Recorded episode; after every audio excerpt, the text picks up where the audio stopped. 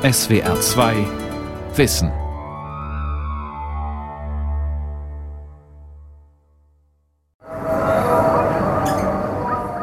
Sie haben Amr schon dreimal abgeholt. Beim ersten Mal zerrten sie ihn in Kairo aus einem Café. Das zweite Mal verschleppten sie ihn auf offener Straße. Beim dritten Mal fuhren sie mit sieben Polizeiwagen vor seinem Elternhaus vor. Die Männer waren maskiert. Sie zerschlugen Türen und Schränke, nahmen mit, was sie kriegen konnten. Geld, Papiere, Computer. Dann banden sie ihm die Hände auf den Rücken und brachten ihn mit verbundenen Augen zur Staatssicherheit. Massenzelle, Einzelzelle, Folterkammer. Amre kennt das alles. Er hat gelernt, wie man Zeiten der Gefangenschaft übersteht.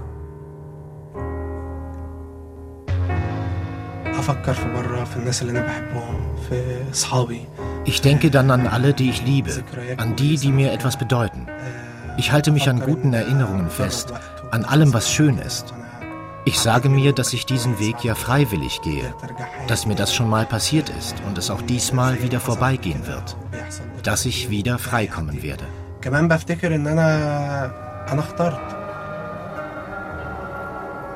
Ägypten unter Sisi Herrscher mit eiserner Faust.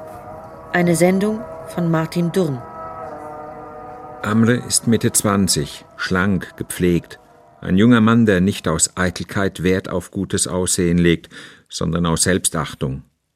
Im Ägypten des Jahres 2019 ist es fast nicht mehr möglich, Leute wie ihn in Kairo zu treffen. Zu groß ist die Angst vor einem Regime, das weder Kritik noch Gegnerschaft duldet. لو بصينا على التاريخ انتهاكات حقوق الانسان في مصر هنلاقي ان المرحله اللي احنا عايشين فيها دلوقتي هي اسوا مرحله Die Menschenrechtslage war in Ägypten noch nie so schlimm wie unter der jetzigen Regierung. Willkür hat sich in Gesetz verwandelt. Es kann lebensgefährlich sein, sich für eine NGO, eine Nichtregierungsorganisation zu engagieren. Es gibt eine systematische Diffamierungskampagne gegen uns. die regimetreuen Zeitungen schreiben, wir seien Spione, vom Ausland gesteuert und finanziert. Wir müssen jeden Moment damit rechnen, festgenommen zu werden. Acht Jahre nach den gescheiterten arabischen Revolten und Revolutionen gehen internationale Beobachter von mehr als 60.000 politischen Gefangenen in Ägypten aus. Nicht nur Moslembrüder, sondern auch liberale Politiker, Blogger, Journalisten oder NGO-Mitarbeiter wie Amre.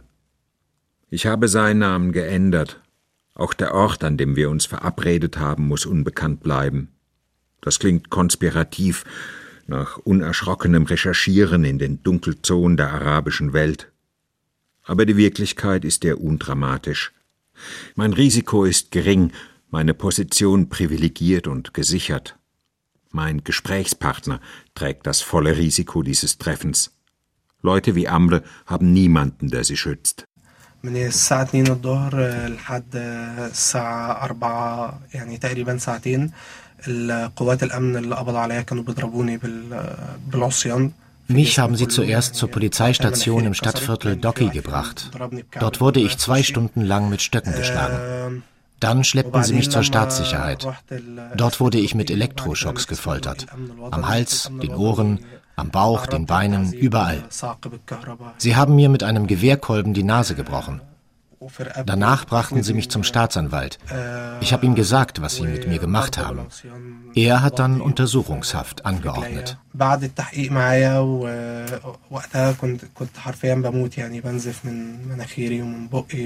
Amre spricht, als würde er nicht über sich, sondern über einen anderen reden.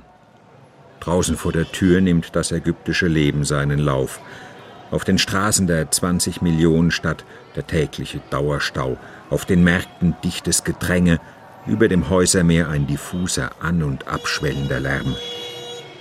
Nichts hat sich geändert in Kairo. Und alles hat sich geändert. Seit fast sieben Jahren ist Ägyptens Staatschef Abdel Fattah al-Sisi an der Macht. Als treuer Gefolgsmann des Mubarak-Regimes war er bis zur Revolution 2011 Leiter des Militärgeheimdienstes. 2012 wurde er dann vom ersten frei gewählten Präsidenten Ägyptens, Mohammed Mursi, zum Oberbefehlshaber der Streitkräfte ernannt. Muslimbruder durch und durch wollte Mursi die Gesellschaft konsequent islamisieren. Dafür brauchte er die Loyalität der Armee und Sisi, der sie ihm garantierte. Ein knappes Jahr lang stand er Mursi tatsächlich zur Seite. Dann stürzte er ihn. Bei dem Militärputsch kamen hunderte protestierende Muslimbrüder ums Leben. Tausende wurden verhaftet. Anfangs traf es nur die Bruderschaft, heute trifft es jeden, der gegen das Regime opponiert. Sisis Wille zur Macht, meint der Regimekritiker Khaled Daoud, sei so rücksichtslos und brutal, dass er manchmal sogar dem gestürzten Autokraten Hosni Mubarak hinterher trauere. This space is no longer there anymore. Either NGOs working in the field of human rights Heute gibt es keinen Raum mehr für Leute, die sich für Menschenrechte engagieren oder für Oppositionsparteien oder für freie Medien. Seit Mai 2018 werden Blogger und Aktivisten verhaftet, nur weil sie die politische Lage auf Facebook oder Twitter kommentieren. Leute wie Wael Abes beispielsweise, ein sehr bekannter Blogger, der schon vor der Revolution über Polizeigewalt und Machtmissbrauch geschrieben hatte. Es kann jeden treffen, der irgendwie irgendwie Kritik am Regime übt. Khaled Daoud habe ich lange Zeit nicht gesehen. Er ist grau geworden, aber er hat nicht resigniert und sagt immer noch, was er denkt. Anfang der 1990er Jahre hatten wir uns in Kairo kennengelernt. Khaled arbeitete damals als ägyptische Ortskraft für westliche Nachrichtenagenturen, ein junger, ehrgeiziger Journalist, der sich von Mubaraks Staatssicherheitsdienst nicht einschüchtern ließ. Khalid war eine Ausnahmeerscheinung in der trostlosen, machthörigen Medienlandschaft am Nil, einer, der wissen wollte, was in seiner Heimat geschah. Einmal waren wir zusammen in Oberägypten. Die Armee jagte mutmaßliche Islamisten in einem Dorf nahe Asyut. Zur Mittagszeit hatte sie vier junge Männer zur Strecke gebracht. Ihre Leichen wurden kopfüber an die Zähne eines Schaufelbaggers gehängt und durchs Dorf gefahren. Es war abscheulich aber man konnte zu Mubaraks Zeiten zumindest über solche Gewaltexzesse berichten, Kritik daran üben, mit Angehörigen reden. Heute ist das undenkbar.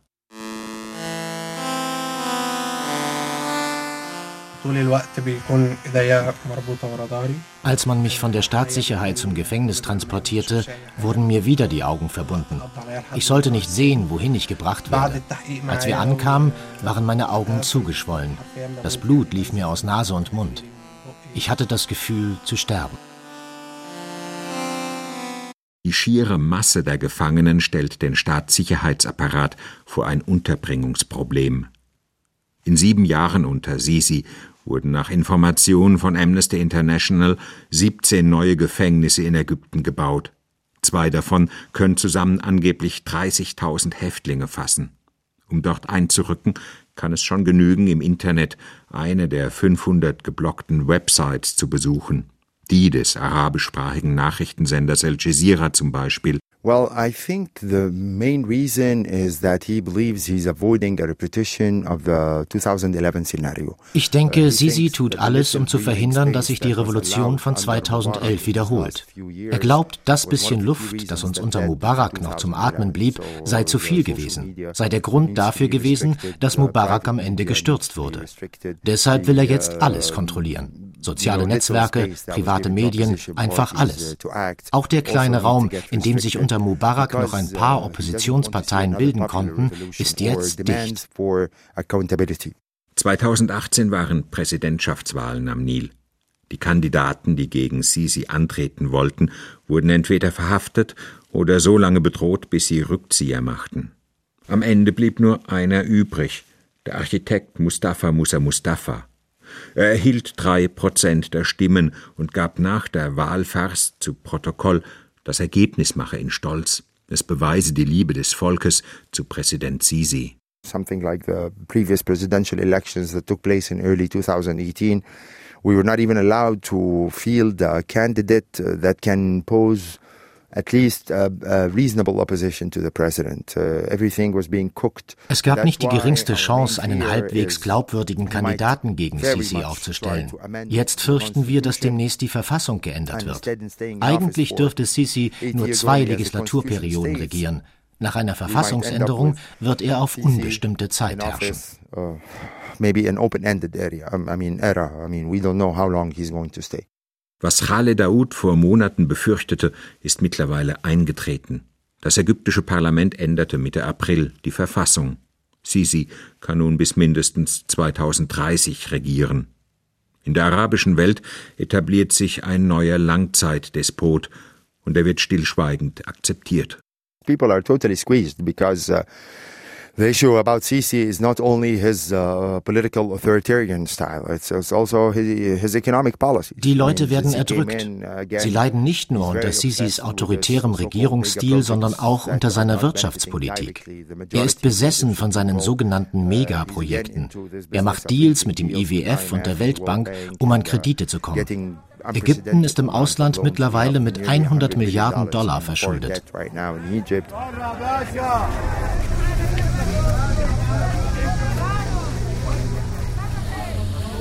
In Kairos Slums wuchern Müllberge wie lebende Organismen, verstopfen Kanäle, wälzen sich durch die Gassen der Elendsquartiere. Der ganze Dreck, den die 20 Millionen Stadt auswirft, wird vom reichen Zentrum zu den verarmten Rändern geschoben. In einem Marktflecken sind ein paar Männer zusammengelaufen. Der Älteste wird nach vorne geschoben. Er soll für alle sprechen. Ja, يعني الحكومه بتراعي بقى حاجه زي كده الاسعار بترتفع والمرتبات ما بترتفعش Die Preise steigen immer weiter und wir werden immer ärmer. Schon wenn der halbe Monat vorbei ist, haben wir nichts mehr in der Tasche.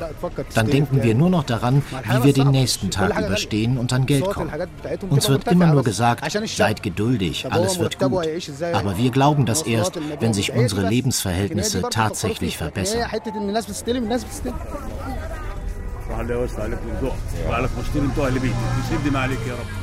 Ein starkes Drittel der Ägypter lebt unterhalb der Armutsgrenze. Rund 35 Millionen Menschen Ihre Perspektive unterscheidet sich radikal vom makroökonomischen Ansatz der ägyptischen Regierung und des IWF.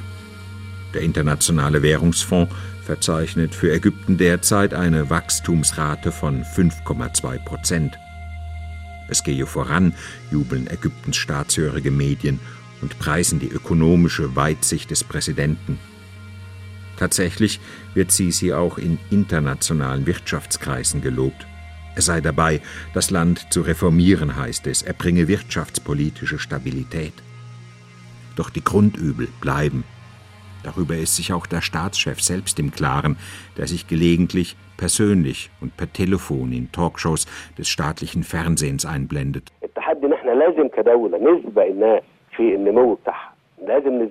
Die große Herausforderung für uns als Staat besteht darin, dem Bevölkerungswachstum entgegenzusteuern.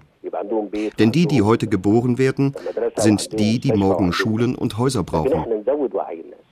Das Bevölkerungswachstum ist eine genauso große Herausforderung für den Staat wie der Terror, weil es letztendlich zu Armut und Extremismus führt.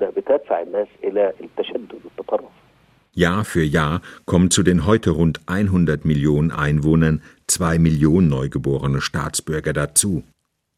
Bleibt die Quote so hoch, droht dem Staat mittelfristig der Bankrott und der Bevölkerung Massenelend und Hunger. That's my main fear. If there is going to be any source of opposition or dissent, it's not going to come from the organized opposition forces. It's going to come from the das ist meine große Angst. Wenn wieder Unruhen ausbrechen, dann wird das nicht von einer organisierten Opposition ausgehen, sondern von einer verarmten Bevölkerung. Sisi und die Regierung sagen immer wieder, seht doch, die Preise für Benzin und für die U-Bahn sind hier so billig wie nirgendwo sonst auf der Welt. Aber auch die Löhne in Ägypten sind extrem niedrig. Wenn du im Monat gerade mal 1200 Pfund verdienst, umgerechnet etwa 60 Dollar, dann sind 50 Cent für einen U-Bahn-Fahrschein eben nicht billig. Du kannst nicht die Preise erhöhen und die Löhne niedrig halten. Das Regime hat aus den arabischen Aufständen seine Lehren gezogen.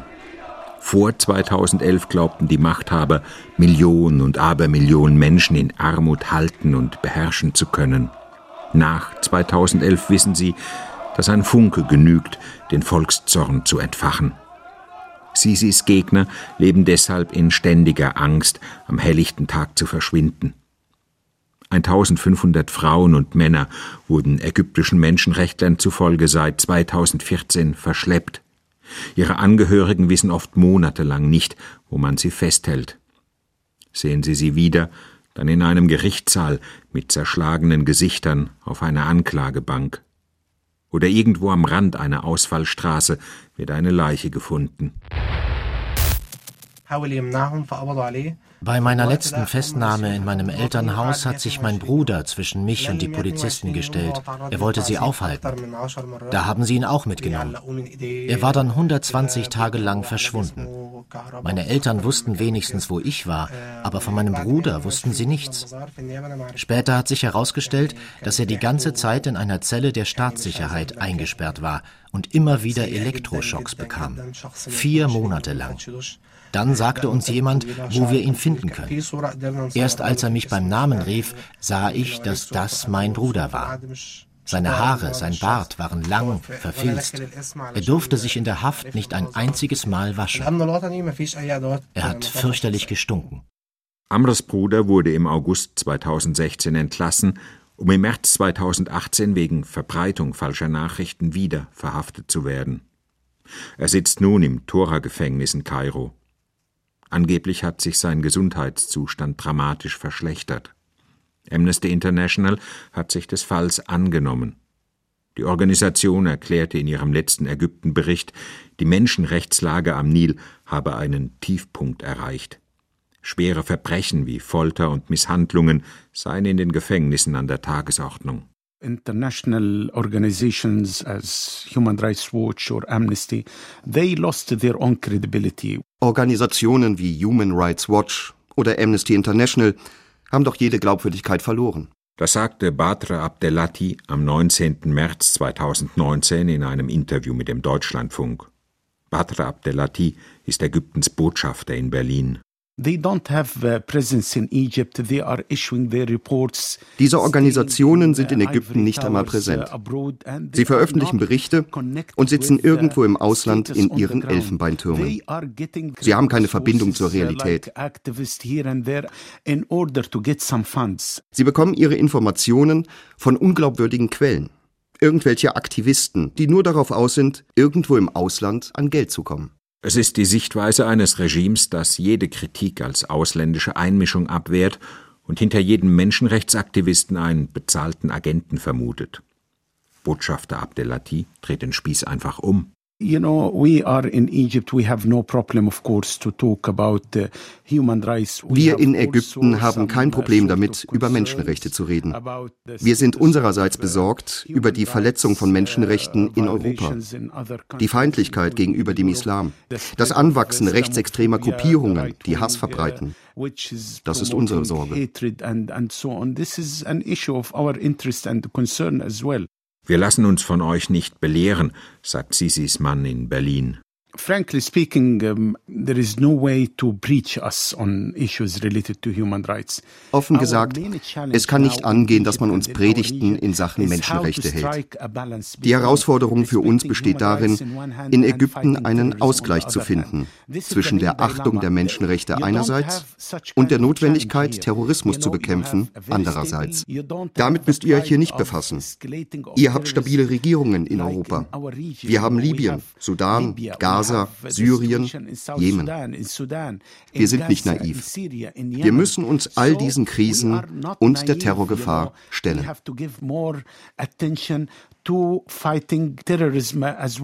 Meine Damen und Herren, ich freue mich, dass ich heute wieder den ägyptischen Präsidenten Herrn al-Sisi bei uns begrüßen darf. Wir haben eine sehr intensive Zusammenarbeit. Ägypten ist ein wichtiger Partner. Im Oktober 2018 war Ägyptens Machthaber auf Staatsbesuch in Berlin.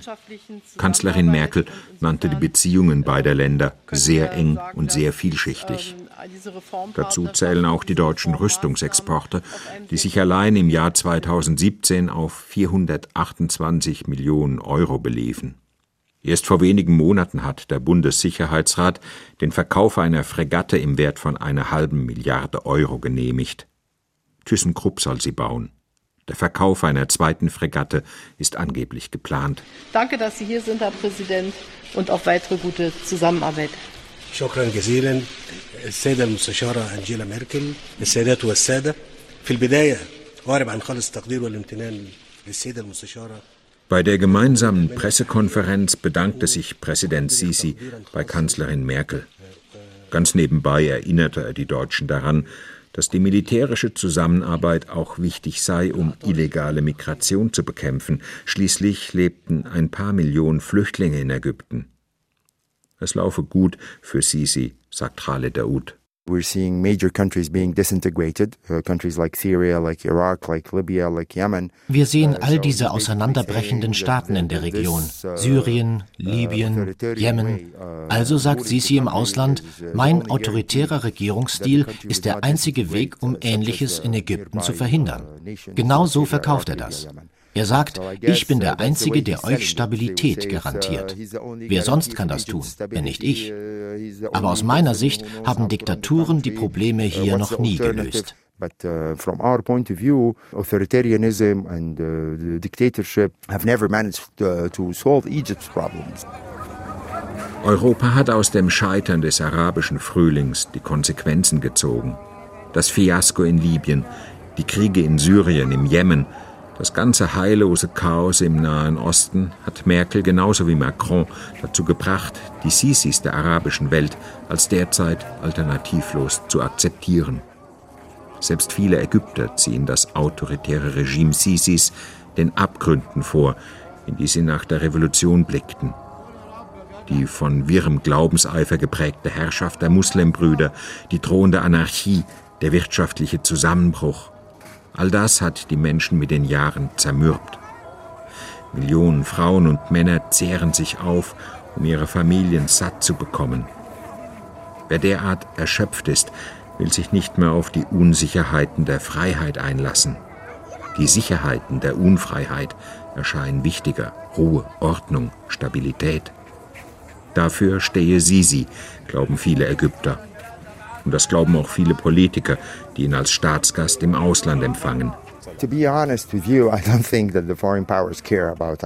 Offen gestanden, ich denke nicht, dass man sich im Westen noch groß um die Demokratiebewegungen dieser Region kümmert. Europa hat seine eigenen Sorgen. Die Migration, die Terrorgefahr, das sind eure Themen. Und jemand wie Sisi ist sehr gut darin, den Europäern klarzumachen, dass Demokratie zurzeit nicht oben auf der Prioritätenliste stehen kann. Stattdessen sagt er, helft uns, unterstützt unsere Sicherheitskräfte, sonst landen die Migranten, die jetzt noch bei uns sind, an euren Ufern.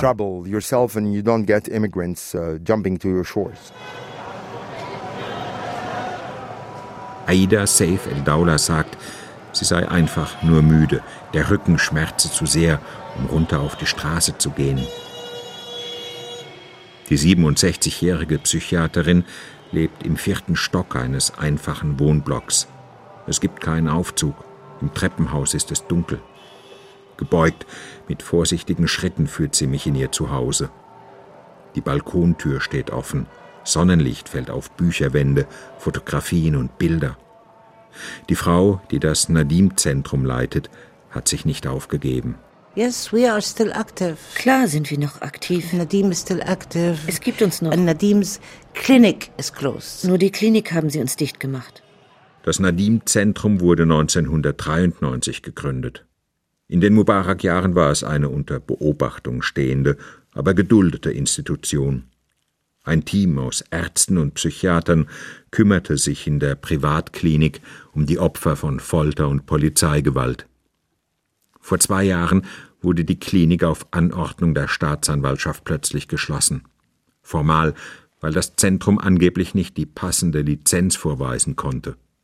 Tatsächlich wohl eher, weil die Ärzte und Therapeuten dort über viele Jahre hinweg systematisch Folter und Misshandlungen dokumentierten. Die Berichte des Nadim-Zentrums waren wichtige Informationsquellen für Menschenrechtsorganisationen wie Amnesty International. This clinic was one place, one apartment that was registered with the Ministry of Health and the Doctors Syndicate. Unsere Klinik bestand im Grunde nur aus einem Apartment. Sie war beim Gesundheitsministerium und bei der Ärztegewerkschaft registriert. Sie ist jetzt seit zwei Jahren dicht. Gut. Aber das heißt nicht, dass wir nicht weitermachen. Wir haben in einigen Polikliniken Räume angemietet, wo unsere Therapeuten und Ärzte weiterhin ihre Patienten behandeln. Wer sollte uns daran hindern, leidenden Menschen zu helfen? fragt Aida. Das könne sich nicht mal ein Polizeistaat leisten. Sie lächelt. Now we continue to receive also victims of torture, but we also receive a population of young people zu uns kommen neben all den Folteropfern inzwischen auch viele junge Leute, die nicht mal mehr über die Misshandlungen in den Gefängnissen klagen. Sie sagen gar nicht, dass sie geschlagen oder getreten wurden. Du fragst einen jungen Mann nach seiner Entlassung, wurdest du misshandelt? Und er sagt, nein, nein, nur die Haftbedingungen, die waren schlecht. Du fragst nochmal, wurdest du misshandelt? Nein, sagt er. Das normale Prügeln, klar. Das hat es schon gegeben. Aber ich habe keinen Strom bekommen. Die Leute gehen mittlerweile davon aus, dass Folter erst mit Elektroschocks beginnt. Und dann geht es weiter und sie fangen an, über sexuelle Gewalt zu reden über Vergewaltigung, das ganze schreckliche Paket. Danach erscheint ihnen alles fremd. Sie sind durch die Haft völlig orientierungslos geworden. Sie waren zwei, drei Jahre eingesperrt und finden sich nicht mehr in der Welt zurecht. Sie wissen nicht mehr, wohin mit sich. Auch Freunde und Verwandte sind ihnen fremd geworden. Sie haben keine Arbeit mehr und sind oft sozial isoliert. Viele wollen das Land verlassen. Aber das ist schwierig.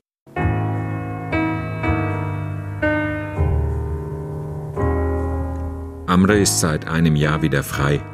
Er bewegt sich vorsichtig in Kairo und er muss jederzeit damit rechnen, ein viertes Mal verhaftet zu werden, ohne Anklage, ohne Prozess, ohne etwas verbrochen zu haben, wie beim letzten Mal.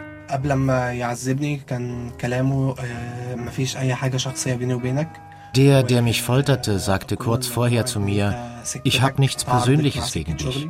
Ich kenne dich ja nicht mal. Das Problem ist nur, dass sich hier unsere Wege kreuzen. Das Schicksal hat uns zusammengeführt. So sagte er das. Er mache hier nur seine Arbeit. Bevor er anfing, fragte er noch, glaubst du an Gott?